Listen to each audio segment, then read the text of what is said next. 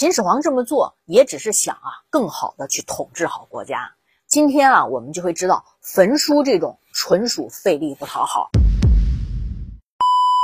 上一回啊，我们说到秦政府征发捕王人、赘婿和古人这三类人呢，入伍当兵，攻取南越的陆梁地，又派五十万名罪犯呀，戍守南方武陵地带，和当地人杂居。与此同时呢，秦将蒙恬呀，打退匈奴，收复了今天内蒙古一带的河套地区。开始修筑中华民族的象征——世界七大奇迹之一的万里长城。秦始皇三十四年戊子，公元前二百一十三年，翻到《资治通鉴》小黄皮第二百四十四页。自从秦政府啊吞并六国以来，至今呢已经过去了八年，但统一后的天下呀没能太平。百姓们甚至比七雄混战的年纪还要惨，还有很多需要背井离乡啊、抛家舍业呀，或者上战场当炮灰，或者移民到荒蛮之地。而这其中啊，就存在着被陷害啊、被冤判的罪犯，以及啊相对应的断案不公以及营私舞弊的官吏。本年，秦政府发动司法整顿运动。凡是枉法徇私以及故意陷害善良、屈打成招，或者是啊故意有罪判无罪、大罪判小罪的司法官，一经证实，一律充军到北方边疆去修筑长城，或者是放逐到南越地，也就是今天的广东、广西垦荒。历史上啊，对于秦始皇的评价有褒有贬，褒的呢称赞他是千古一帝，贬的呢。骂他为万古暴君。那接下来啊，我们所说的焚书坑儒这件事儿上，很多史料典籍中啊，都把嬴政这位始皇帝写成了历史的罪人啊。但实际上，焚书和坑儒是两码子事儿。我们先说焚书这件事儿，事情呢发生在一次秦始皇大宴群臣的宴会上。当时啊，有一名博士，原来他是齐国人。名叫淳于越，给秦始皇提出了一个建议啊。他认为秦始皇现在这样实行郡县制是不对的，应该效仿夏商周代的前辈先贤，实行分封制。哎呀，这事儿你说人家都定过了，他又在宴会上扯这码子事儿，并说呀，所有的事情都必须效法古人，凡是不效法古人的都是错。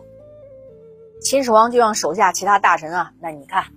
人家都说了嘛，哎，你们也都发表发表意见，说说看法。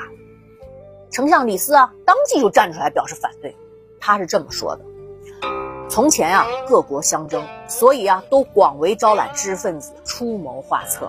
今天天下已定啊，法令出于中央政府，那人民应该从耕田做工，知识分子应该学习法律规章。可偏偏呢，有一些知识分子不重视现代。却去努力的崇拜古代，攻击现行的制度，互相传播，扰乱民心，是吧？听到颁布一个命令，个人站在个人的立场就开始啊闲言碎语，纷纷议论，甚至街头巷尾信口批评。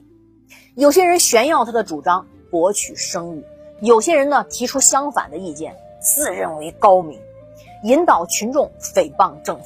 如果不加以禁止，恐怕君王的权威会逐渐下降，民间呀结党组帮也就跟着形成了。我建议啊，一律禁止。办法是先从书籍着手，凡不是秦政府官方记载的史书，全部焚烧。除非呢他是咨询官员职责所在以外，其他任何人收藏《诗经》《尚书》和其他学者的著作，都要在限期之内。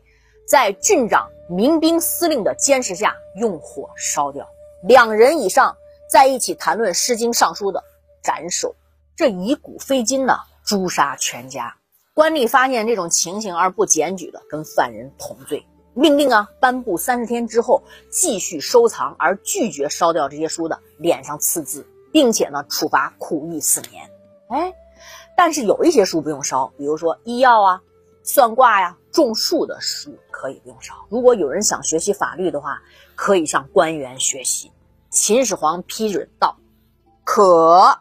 ”现在很多甲乙双方如果发信息的话，那个甲方经常给乙方就回一个字“可”，看来就是来自于这儿。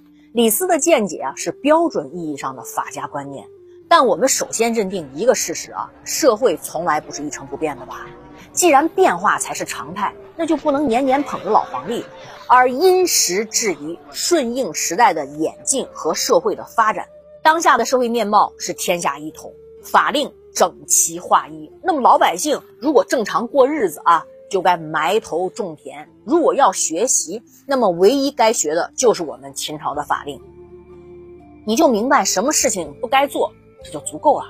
可现在这些治学的人，不学今天的法令，反而呢去学习古代那些过时的知识，以古非今，动摇普通百姓的价值观。要想在全国统一思想，打造标准的价值观，就要必须扼杀一切和官方价值观不合的议论。所以李斯啊，斗胆建议焚书。在李斯的意见下呀，焚书并不是全部。连带事项是禁止私家讲学的啊，学术必须由政府垄断。其实早在周朝鼎盛的时期，就有学在王官的传统，就是学术啊就被官方给垄断在手里了。正是因为礼崩乐坏嘛，官方的权威维系不住了，所以王官之学才会散落在民间，滋养出了诸子百家。那么李斯的建议呢，也不过是拨乱反正，让学术重新回到官方而已。但是李斯啊，这已经大大不同于周朝封建制下的治国理念了。他的意见呢，不仅要求每一个郡、每一个县，甚至要求帝国的每一个人都有一模一样的精神面貌，天下各地整齐划一。消除一切差异性啊！只有本朝法令才是一切人和一切是非的准绳。我们看啊，秦朝的焚书政策是一个很单纯的政治手段，并不是李斯站在法家立场针对其他学术派搞的阴谋。首先需要销毁的是山东六国的历史档案，这一举动啊，确实造成了很大的文化缺失。而且，就算是烧掉那些书，秦始皇其实在秦宫当中也是有备份的。秦始皇这么做也只是想啊，更好的去统治好国家。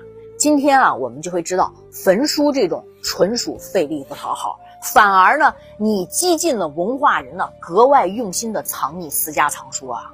既有效又讨喜的办法是科举制，就一旦极少量的官定教科书直接成为晋升之阶的话。那么你其他的书籍根本不需要烧嘛，自然而然就会失传，没人看嘛。